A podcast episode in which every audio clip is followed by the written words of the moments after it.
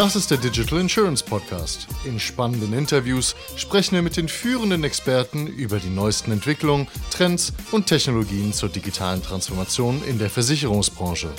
Kfz-Telematiktarife, das gab es doch schon früher. Was heute anders ist und warum das gerade für Carsharing-Angebote interessant ist, das bespreche ich heute mit Steven Voss von Neo Digital. Willkommen zum Podcast, Steven. Ja, hallo, freut mich sehr dabei zu sein, Jonas. Schönen guten Morgen. Sag noch mal zwei Sätze zu euch, Neo Digital. Ja, also uns gibt es jetzt ähm, seit gut viereinhalb Jahren im Markt. Wir sind 2017 gestartet. Wir sind ein digitaler Sachversicherer und wir sitzen im schönen Saarland mhm. und zwar sozusagen am westlichen Ende von Deutschland. Mittlerweile sind wir knapp 80 Mitarbeiter und haben die Sparten Privathaftpflicht, Tierhalterhaftpflicht, Unfall, Handyversicherung, Wohngebäude und in diesem Jahr kommen eben noch Kfz-Tarife dazu und unter anderem auch eben Telematik. Und ihr macht direkt Endkundengeschäft oder ihr macht über Vermittler für Makler oder ihr macht es als B2B-Partner für andere Versicherer oder wie arbeitet ihr? Ja, genau so. Alles, Grunde, alles, hast, einverstanden. Hast du im Grunde gut gesagt, wobei fairerweise muss man sagen, wir sehen uns selber nicht als Direktversicherer. Also im klassischen Sinne, der jetzt eine große Marketingkampagne über das Land zieht und viele Endkunden adressiert, sondern wir sind ein Maklerversicherer, der auch eine Plattform anbietet, der Technologie anbietet. Und wenn ein Kunde bei uns auf der Webseite ein Produkt direkt abschließen möchte, kann er das natürlich auch. Aber ich würde uns nicht als klassischen Direktversicherer sehen, sondern es ist so ein bisschen Multiplattform-Ansatz. Verstanden. Lass uns über Telematik sprechen. Telematik ist ja ein Thema, das gibt es ja schon gefühlt ewig. Hast du da einen Abriss der Geschichte? Was ist da passiert? Wann ging es los? Und ja, also ich denke bei Telematik, hat das ja so angefangen, dass die Versicherer zum eigentlichen Fahren ein bisschen mehr Daten haben wollten als die Daten, die sie hatten aus der Vergangenheit. Also klassisch ein Versicherungsprodukt wird ja so kalkuliert, wer fährt das Fahrzeug, wie alt ist er, wie alt ist das Fahrzeug, wie viel Schäden hat er in der Vergangenheit gehabt. Du erinnerst dich, es gibt ja den Schadenfreiheitsrabatt. Das ja. ist ja sozusagen die heilige Kuh des, des deutschen Autofahrers. Also ich kann mich noch gerne auch an meine Jugend erinnern wenn mal kleine Pläsuren waren und ich immer gedacht habe, naja, die Mama hat doch eine Versicherung. Die Mama, nein, um Gottes Willen, das zahlen wir so, da geht unser Schadenfreiheitsrabatt runter. Also das war so dieses elendige Thema. Und dann haben die Versicherer begonnen, darüber nachzudenken, naja, das sind alles vergangenheitsbezogene Daten. Vielleicht habe ich die Möglichkeit, aus dem Fahrzeug selber Daten zu bekommen, die jetzt viel näher am aktuellen Zeitpunkt sind ja. und damit präziser einen Tarif zu kalkulieren. Weißt du, wann das war? Ist das jetzt, ich habe gerade gefühlt 10 oder 20 Jahre her, aber ich frage mich, ob es wirklich 20 Jahre sind. Das klingt ein bisschen arg viel, aber es ist schon mindestens 10 Jahre, oder nicht? Also es ist, sind 10 Jahre, es sind nicht 20 Jahre. Also ich möchte ja. jetzt nicht für jeden im Markt sprechen. Ich denke sicherlich, der ein oder andere Versicherer hat auch schon früher darüber nachgedacht. Ja. Aber da waren die technischen Möglichkeiten noch nicht so gut. So richtig akut wurde es so in den 2010er Jahren, weil da, ähm, du erinnerst dich, also muss man auch vielleicht nochmal sagen, das iPhone gibt es erst seit 2007. Es ist nämlich Richtig. nicht so lange her, ja, Leute. Und so ab den 2010er Jahren hat man dann begonnen mit dieser Konnektivität über Bluetooth. Da gab es mit diesem ODB-Ding da, ne, wo das in das Auto reingesteckt Ja, da gab es mehrere Stecker, also einmal OBD an Bluetooth oder irgendeine andere Sensorik. Also du musst ja diese Daten müssen ja irgendwie zum Versicherer kommen. Und die, die Übertragung, die hat sich eigentlich also das hat eigentlich erst so richtig ab den 2010er Jahren funktioniert. Ja, ich, ich, erinnere mich noch, da konntest du ja dann, äh, wenn du quasi, ich hatte da so einen Golf, da konntest du ja, wenn du da das reingesteckt hast, konntest du dann irgendwie Drehzahl sehen und ich weiß nicht, ob der Geschwindigkeit auch übermittelt hat. Was du nicht konntest, höchstens über Smartphone, die äh, G-Kräfte und all sowas, aber das war sozusagen diese Generation, die damals losging.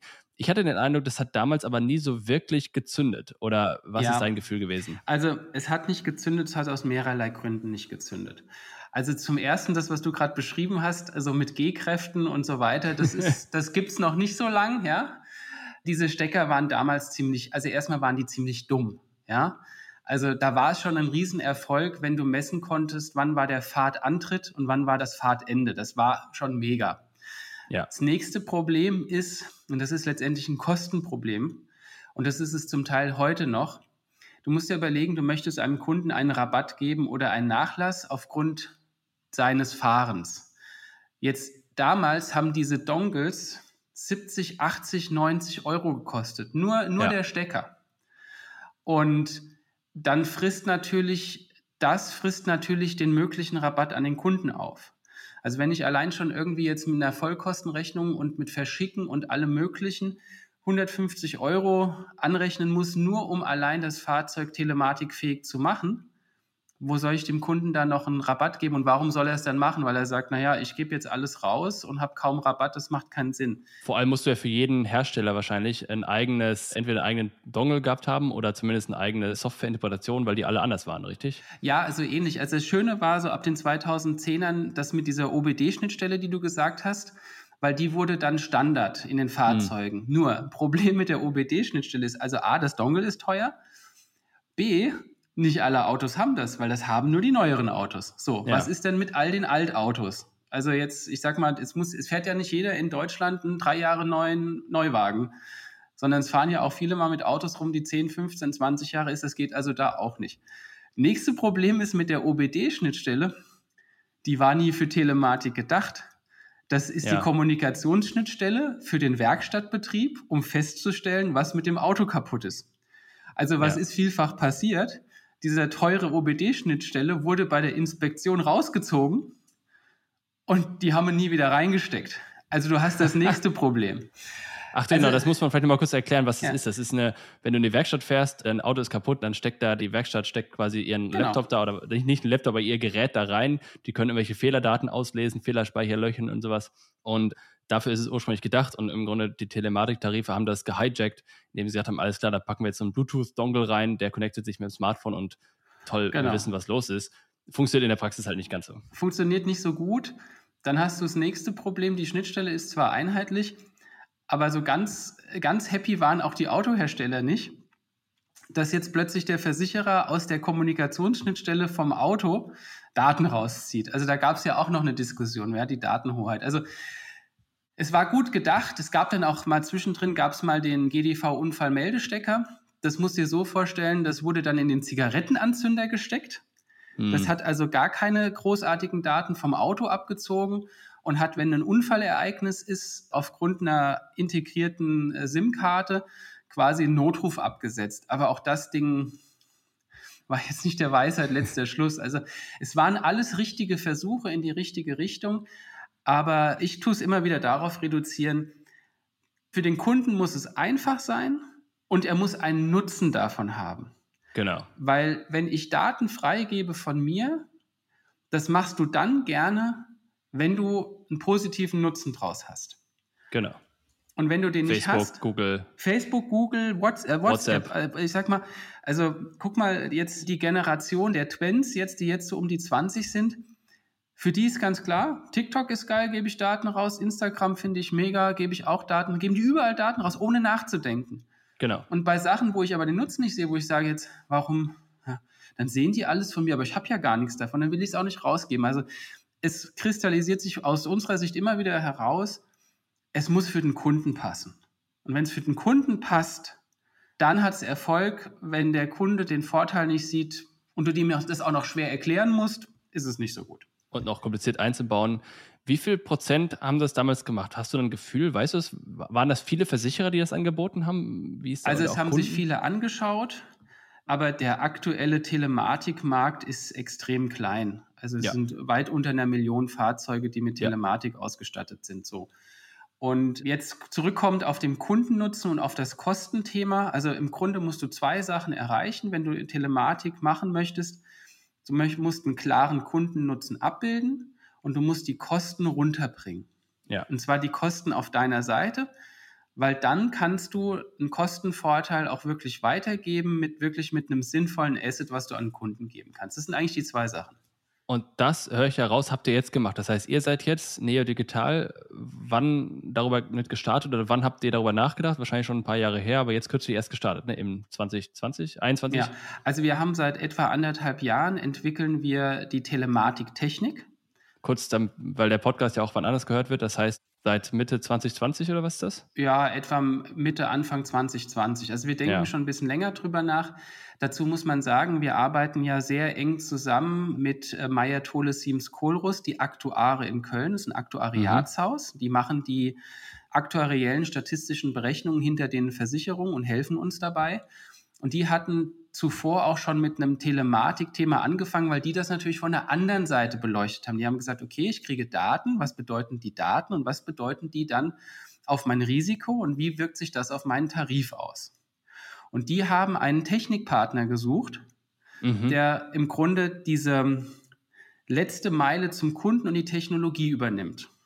Und da wir schon mit denen lange zusammenarbeiten und gearbeitet haben, also seit Start, seit Anfang 2017 arbeiten wir mit denen zusammen, hat sich so ein Gespräch ergeben, wo wir gesagt haben, naja, wir wollen ja auch demnächst in Kfz einsteigen. Telematik ist total spannend, weil klar, für uns als digitaler Versicherer ist natürlich ein Produkt mit einer Technikkomponente total spannend. Und dann haben wir eben mit dem Telematik-Thema angefangen, es anzuprogrammieren und es ist uns echt super von der Hand gegangen. Also wir haben paar hundert Autos momentan im Testbetrieb draußen rumfahren und es ist ein spannendes Konzept. Und wir haben dann dieses Projekt Telematik jetzt mit MSK weiterverfolgt und wir haben mittlerweile über 20 externe andere Versicherer, die eben mit uns an diesem Projekt arbeiten, wo wir aber federführend das Technikmodell entwickeln. Okay, hilf mir das nochmal im Detail zu verstehen, diesen ja. Zeitraum. Das heißt, ihr habt gemeinsam darüber gesprochen, lass uns das mal machen, datentechnisch macht das Sinn und dann habt ihr was gebaut oder wie seid ihr vorgegangen? Was habt ihr da jetzt in der Hand?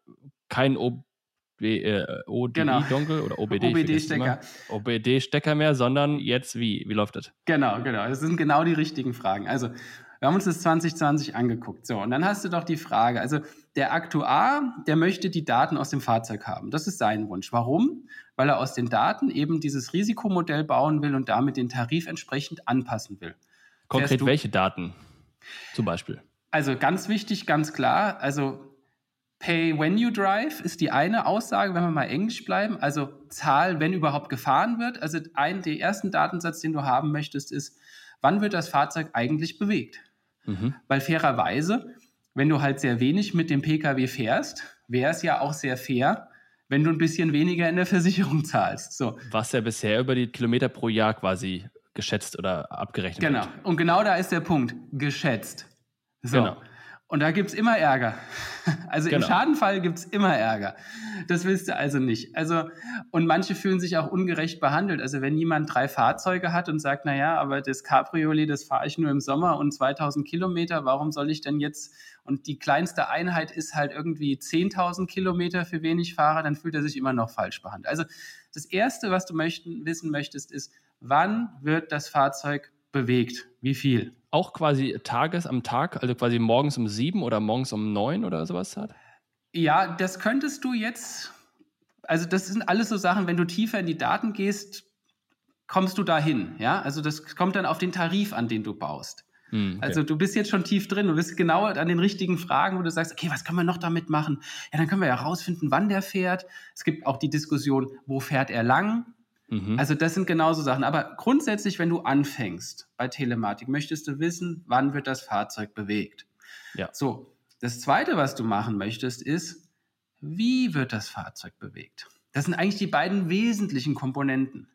Wann und wie, weil daraus kannst du ein gutes schon allein. Vorwärts daraus, oder rückwärts?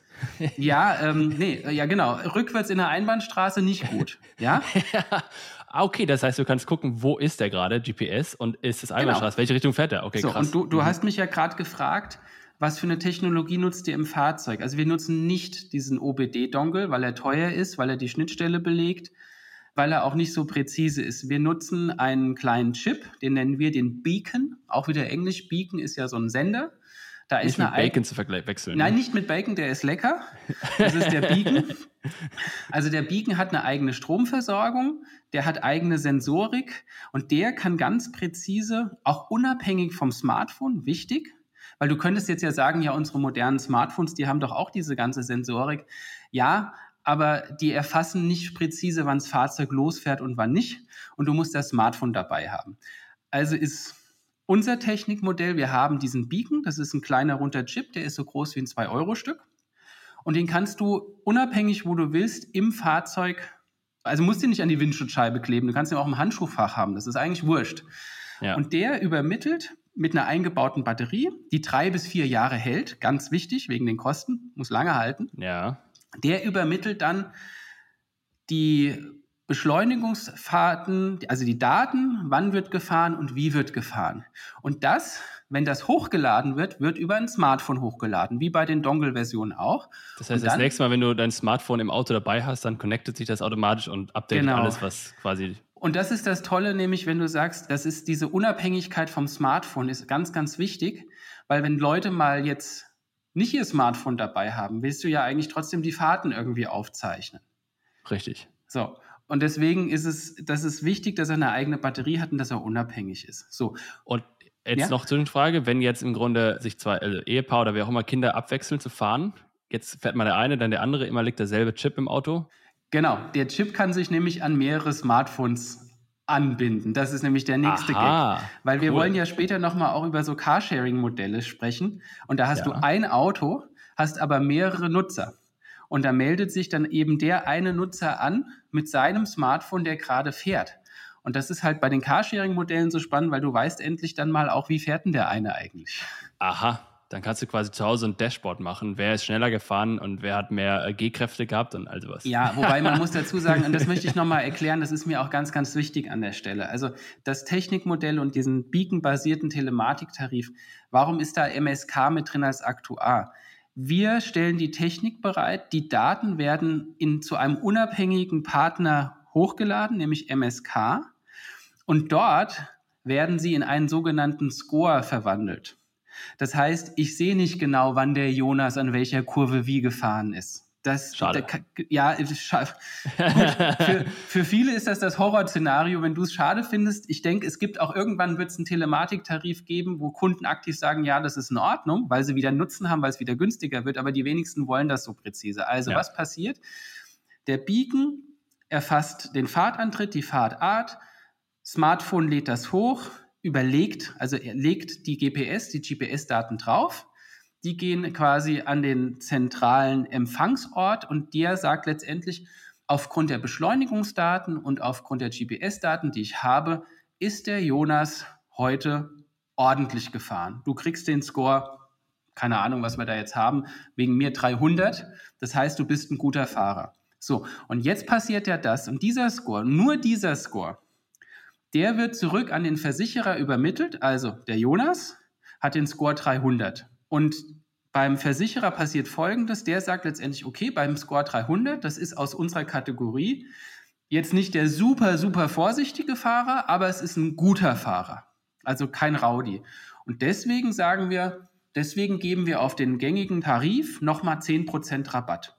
So. Mhm. Und wenn du jetzt 10% Rabatt bekommst, vielleicht bei einem Auto, und da wird es dann halt auch spannend, es wird halt auch bei den teuren Autos dann spannend, wenn du irgendwie äh, 1500 Euro im Jahr zahlst auf einen Golf GTI, hast du halt sofort 150 Euro gespart. Ja, aber und dann willst du ja auch nicht ein okay Fahrer sein. Ja, dann willst du ja nicht.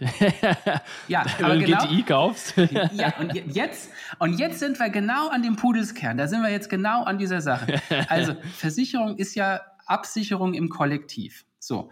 Und jetzt nimm den GTI. Also der GTI ist ein, ein hochmotorisiertes Fahrzeug und wird von der jüngeren Klientel gefahren. Jetzt gibt es aber die Oma um die Ecke, die schon immer vom GTI geträumt hat. Und die fährt gar nicht wie ein Rowdy, die will einfach nur ein GTI. Weil die den toll findet, weil die vielleicht auch mal die Elastizität von dem Fahrzeug, das Fahrwerk toll wird. Warum soll die dann jetzt für all die mit 20er Raudis in einem GTI mitzahlen? So funktioniert nämlich Versicherung. Ah ja, okay, weil es bisher anhand des Modells quasi geschlüsselt wurde. Und wenn du jetzt den Bugatti Chiron hast und mit 400 irgendwas über die Autobahn fährst nach Hannover, genau. dann hast du halt einen schlechten Score und dann kriegen alle anderen Bugatti Chiron-Fahrer oder was das war auch einen schlechten Score, obwohl sie vielleicht 30 in der 30-Zone fahren. Das ist das Grundprinzip der Versicherung, ist Ausgleich im Kollektiv und in der Zeit. Du guckst dir den Zeitraum an, guckst dir an, wie war das Kollektiv und du hast ja keine Individualdaten. So, du konntest ja nicht sehen, ob jetzt Oma in ihrem Bugatti Chiron zum Bäcker ordentlich gefahren ist. Weißt du ja nicht. Du weißt ja nur, sie hat, einen, die hat den Chiron und dann ist er halt 400 gefahren. Also einer ist 400 gefahren und hat noch einen Unfall gebaut, weil das müsstest du ja dann wissen. Ja. So, und das sind die historischen dann. Das ist eben das, ich sag mal, das ist der, die Krux an dem Versicherungsmodell, dass es prinzipiell eigentlich nur mit historischen Daten arbeitet. Und in dem Telematikmodell kannst du jetzt historische Daten mit Echtzeitdaten anreichern. Eins möchte ich auch noch sagen, ist auch wichtig. Es geht nicht darum, jetzt jeden individuell zu versichern, sondern Angepasstes, besseres Fahren führt dazu, dass du diesen Tarif ein bisschen günstiger bekommst, so dass du es spürst. Aber wir fangen nicht an, jetzt einen Jonas-Tarif zu bauen. Weißt du, weil ja. das Versicherung hat eine Aufgabe in unserer Gesellschaft, nämlich Risiken für alle zu minimieren. Und das geht übers Kollektiv. Das ist die Gemeinschaft der Versicherten. Wenn ich anfange, jetzt nur noch ähm, individuell zu versichern, dann versichere ich dich, aber den nächsten genau. wieder nicht. Und wieder dich und den nächsten wieder nicht. Das ist nicht das Gedankengut von Versicherung. Genau, vor allem würde das ja dafür sorgen, dass im Zweifel eine Person, die nie einen Unfall machen wird in der Zukunft, nichts bezahlt. Ja. Und eine Person, die jetzt jeden Tag einen Unfall macht, irrsinnig viel bezahlt, womit natürlich im Ergebnis der eine nicht mehr versichert ist und der andere natürlich genau. immer. Genau, und das, das ist genau der Punkt, das darf nicht passieren, weil selbst die Person, die jeden Tag unfallfrei fährt, hat immer noch statistisch ein Risiko, einen Unfall zu bauen. So, und genau darum geht es, weil Versicherung ist aus meiner Sicht, jetzt, jetzt kriege ich gleich so ein Versicherungstorett, muss ich sagen, weil das immer wieder falsch verstanden wird. Bei Versicherung geht es nicht um den, die Absicherung von irgendwelchen Luxussituationen. Versicherung ist dafür da, hat eine gesellschaftliche Rolle, nämlich existenzsichernd zu sein. Weil wenn du mit deinem Auto irgendwo reinfährst und Kinder kommen zu Schaden oder Personen kommen zu Schaden, da geht es um Millionenbeträge. Du hast nicht nur das Leben der anderen ruiniert, wenn du keine Versicherung oder angemessene Versicherung hast, hast du dein Leben auch gerade noch mit ruiniert. Ja. Ob du das wolltest oder nicht, es ist ja nicht alles Vorsatz. Es fährt ja nicht jeder mit Vorsatz irgendwo eine Menge. Es kann eine Unachtsamkeit sein, es kann ein technischer Fehler an deinem Fahrzeug sein, den man nicht bemerkt hat, etc. Also es gibt einen Grund, warum es Versicherungen gibt und es gibt einen Grund, warum man im Kollektiv versichern muss. Und bisher hat man im Grunde dieses Kollektiv trotzdem versucht, ein bisschen aufzuschneiden oder aufzuteilen entlang von gefahrenen Kilometern, entlang von Modell, entlang von Alter, entlang von genau. Fahrpraxis. Genau. Also und jetzt kannst genau. du im Grunde entlang von echtem Fahrverhalten im Alltag das schneiden, richtig? Genau. Also mein schönes Beispiel ist auch immer wieder, nimm doch mal ähm, Fahranfänger. Also Fahranfänger sind die schlechteste Versicherungsklasse, weil die fangen richtig. bei SF, Schadenfreiheit, null an. Mhm. Weil du keine historische Daten zu der Person hast. Du weißt, die ist jetzt 18, hat einen Führerschein. Und du weißt noch, das Auto äh, irgendwas mit 60 PS oder was mit 500 PS, ja egal. Also du, das hast du, aber du weißt ja nicht, wie die Person fährt. Also starten die in der teuersten Versicherungsklasse. Und dann müssen sie ein halbes Jahr äh, unfallfrei fahren, dann ein Jahr und so weiter. Und jetzt sagst du, okay, warum, vielleicht ist das aber ein wirklich guter Fahrer. Und wenn der sich bereit erklärt, von Beginn an über Telematik seine Fahrten erfassen zu lassen. Und nachweislich ist das ein guter Fahrer, also fährt in der 60er-Zone nicht 100 und fährt im Taunus nicht, äh, wo 60 ist, mit 100 durch die Landschaft und so weiter, dann kann man dem schon relativ früh einen deutlichen Rabatt geben. Und wenn du jetzt ja weißt, dass der Fahranfänger ja wirklich hohe Prämien zahlt, dann sind für einen Fahranfänger auf einem 2000 Euro Jahresbeitrag 10 Prozent eine Menge Geld. Oder 15 Richtig. oder 20, ja. Also da macht es halt unheimlich viel Sinn. Und da ist eben auch, was ich vorhin gesagt habe, da ist auch der tatsächliche Nutzen dann spürbar. Also was kann Telematik machen? Telematik kann diese statische Struktur der historischen Daten, die wir bisher im Kfz haben, die kann das aufbrechen. Das ist nicht die, das ist nicht die Revolution, aber es ist eine Riesenchance eben für bestimmte Zielgruppen, Kundengruppen, einfach diese alte, hergebrachte, statische Art einfach mal aufzubrechen.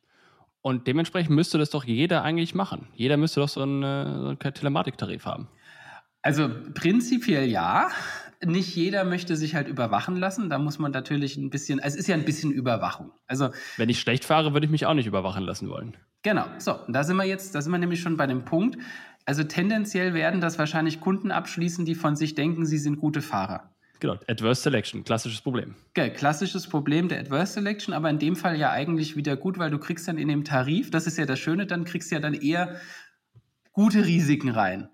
Du willst ja eigentlich. Genau, und dann hast du halt alle, die kein Telematik haben, die haben schon mal, so wie der Fahranfänger, mehr schlechtes Risiko. Genau. Also du hast natürlich, also wo du aufpassen musst bei der Versicherung, ist natürlich, diese Selektion, diese Negativselektion, die musst du irgendwie vermeiden oder schieben, so dass sie wieder im Kollektiv aufgeht. Also ich sag mal, es wird ja auch nach wie vor Tarife geben, die sind telematikfrei. und ähm, dann wird es übers Kollektiv ausgeglichen. Und wenn das Kollektiv groß genug ist, dann ist jetzt auch das Problem jetzt für den einzelnen Fahrer nicht so groß, aber ich drehe es lieber andersrum. Der, der bereit ist, in Telematik zu gehen, der hat eine große Chance, dass er ein attraktives Tarifmodell bekommt. Das ist eigentlich ja. das, ist das große Versprechen. Und es gibt halt noch mannigfaltige andere Anwendungen. Das heißt, bevor wir jetzt dazu kommen, was ihr jetzt gerade gemacht habt und wir das launchen, also was, im Ergebnis ist es ja so, alle Unternehmen oder alle Versicherer, die keinen Telematiktarif anbieten oder in den ganzen Produkten, die keine Telematikprodukte sind, dort muss man ja dann vermuten, dass über Zeit die schlechteren Risiken landen und die besseren alle in den Telematiktarifen landen, was ja okay ist, was man ja kalkulieren kann, aber was genau. auch für, wichtig zu wissen ist. Ne? Also es wird sich, ähm, also es ist natürlich eine, wie wird es nachgefragt, aber wenn man es jetzt, wir spielen es mal theoretisch durch, ich glaube, es wird sehr lange dauern, bis es so ist. Ja. Aber wenn man es jetzt theoretisch durchspielt, ist die ähm, Hypothese richtig zu sagen, es wird ein Zeitpunkt kommen, wo wir auf den nicht überprüften, nicht Telematiktarifen tendenziell eine höhere Anzahl von, sage ich mal, nicht ganz angepassten Fahrerinnen und Fahrern haben könnten. Und das wird man dann in den Schadenmodellen sehen. Und daraufhin werden die Kfz-Versicherer in diesen Tarifen auch ihr Pricing entsprechend anpassen. Das ist ganz klar. Wunderbar. Lass uns vielleicht zum Abschluss noch darüber sprechen. Ihr habt das jetzt an den Markt gebracht seit Ende 2021 oder sowas. Ihr habt das auch mit einer Kooperationspartner gemacht. Was habt ihr genau. gemacht? Ja, also da muss ich auch sagen, wir haben jetzt diese Technik an den Markt gebracht. Die ist da, die ist jetzt gerade noch in der finalen Entwicklung.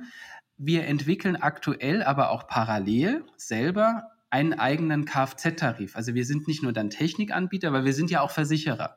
Ja. Und wir wollen mit der Neodigital Autoversicherung, die im Laufe dieses Jahres kommt, dann auch zu den ersten Anbietern im Telematikbereich gehören. Also wir bauen das gerade auf. In diesem Para neuen Telematikbereich, den, den mit neuen, neuen Technik. Hm. Mit der neuen Technik, genau. Parallel habe ich dir ja gesagt, dass wir in diesem Modell ja auch für andere Versicherer dieses Technikmodell bauen. Die wiederum können auf die Technik zugreifen und ihren eigenen Tarif hinten dran selber bauen. So Software-Service-mäßig. Genau, das ist, wir nennen das Insurance as a Service oder Software as a Service. Also ist genau der Punkt, das bieten wir eben an, weil wir sagen, wir sind eben nicht nur Versicherer, wir sind auch Technologieplattform und können Technologie anbieten und haben das auch in der, wir haben eine eigene Gesellschaft dafür, weil du darfst als Versicherer selber, darfst du keine versicherungsfremden Leistungen anbieten, das ist so. Also haben wir die Technik mal rausgenommen, gekapselt in eine eigene Gesellschaft und über die Gesellschaft bieten wir zum einen an uns selber natürlich dann diese Technik an, ist klar. Und eben auch an die anderen, die dazugreifen können. Warum? Weil du genau das, was du beschrieben hast, damit haben andere Versicherer die Chance, auch wenn sie keine eigene IT-Know-how im Telematikbereich haben, können sie eben auf dieses Telematikwissen von uns zugreifen. Und das ist halt eben ganz, ganz spannend. Und wir selber, wie gesagt, man hat das ja vielleicht in der Presse in den letzten Wochen gelesen. Wir haben ja jetzt eine Kooperation in einem Joint Venture mit der Hokoburg, mhm. also Deutschlands Marktführer im Kfz-Bereich. Wer, wenn nicht die? Wer, wenn nicht die? Und wir bauen eben jetzt die Neo-Digital Autoversicherung auf. Und das wird eine der ersten Anwendungen auch sein, wo wir Telematik sehen werden. Und dann werden einige von den Partnern, Versicherern, die bei uns im Technikmodell mitmachen, die werden dann auch nachziehen.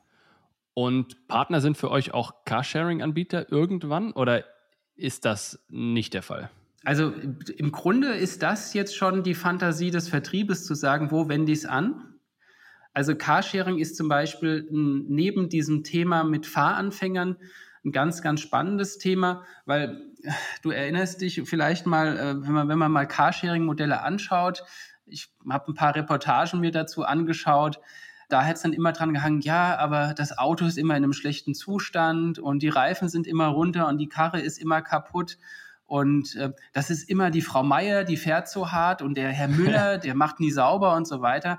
Jetzt überleg dir ein Carsharing-Modell, wo du im urbanen Raum, in der Stadt, ein Fahrzeug mit vier Familien teilst und du hast diese Komponente, und ich sage es jetzt, sage es jetzt mal bewusst, du hast diese Komponente der Überwachung, wo du sagst, okay, der Beacon ist in dem Carsharing-Auto und es gibt fünf oder sechs Smartphones in dem Carsharing-Modell, die quasi über die App auf dieses Fahrzeug hin zudefiniert sind.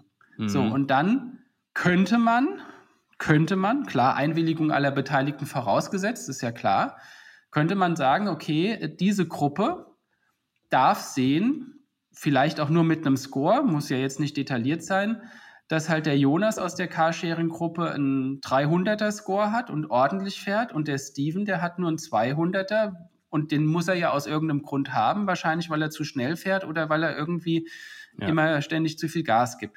So, und dann könntest du in diesem, also du, du hast so eine Art regulatorische Komponente, weil das ist immer, wenn, ich sag mal, kennst du ja auch, Vereinsleben, Familienleben, immer wo mehrere Menschen zusammen sind, genau. brauchst du irgend so eine regulatorische Klammer, damit das Zusammenleben funktioniert. Wir nennen das im Allgemeinen in Deutschland Gesetz, ja, aber im Carsharing-Modell wäre es tatsächlich zu sagen, also pass auf, wir machen dieses Carsharing, wir machen das alle zusammen, wir zahlen auch alle die Versicherung zusammen, weil nämlich das ist nämlich meistens dann wieder das Problem, nämlich das Geld.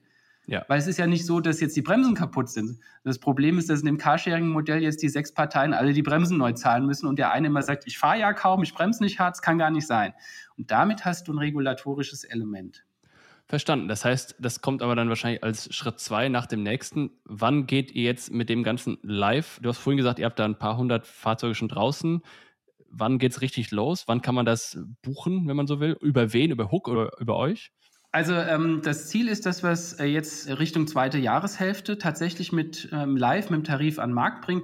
Also klassisch, sage ich mal, zum, zum heißen Herbst, wie wir so sagen, in die Wechselsaison. Ja, muss sein, ne? Das muss ja sein, also da wären wir gerne fertig. Angeboten wird es über die Neo Digital Autoversicherung. Die Hook selber, muss man dazu sagen, also die ist zwar Joint Venture Partner, aber wir haben die Sachen ganz strikt getrennt. Also die Hook ist weiter die Hook und die Neo Auto ist weiter die Neo Auto. Und die Hook hat selber einen Telematiktarif. Ja, ja, hab ich weiß ich, habe ich auch schon gesehen. Die haben nämlich schon einen, aber das hat mit uns erstmal nichts zu tun, weil die eben sagen, ihr habt ein ganz anderes, ihr habt ein pfiffiges, die Neo Digital hat ein pfiffiges technisches Modell und eine tolle Abwicklung und einen guten Zugang zum Markt. Und deswegen lassen wir das ganz, das hat, also das ist nicht Neo Digital von der Hook. Ja. Das ist die Neo Digital Autoversicherung, wo Gott sei Dank für uns äh, schönerweise die Hook mit beteiligt ist und mit Know-how uns zur Seite steht. Aber ganz klar gesagt hat, Leute, ihr seid der kleine, agile, digitale Versicherer mit diesem ganzen IT-Technik, Programmier-Know-how, das könnt ihr viel besser. Macht das bitte. Ja. Und das ist das Spannende. Also es ist auch nochmal die Nachricht an alle, die da draußen auch zuhören. Das wird kein geklonter Hook-Tarif, sondern es ist unser eigener Tarif.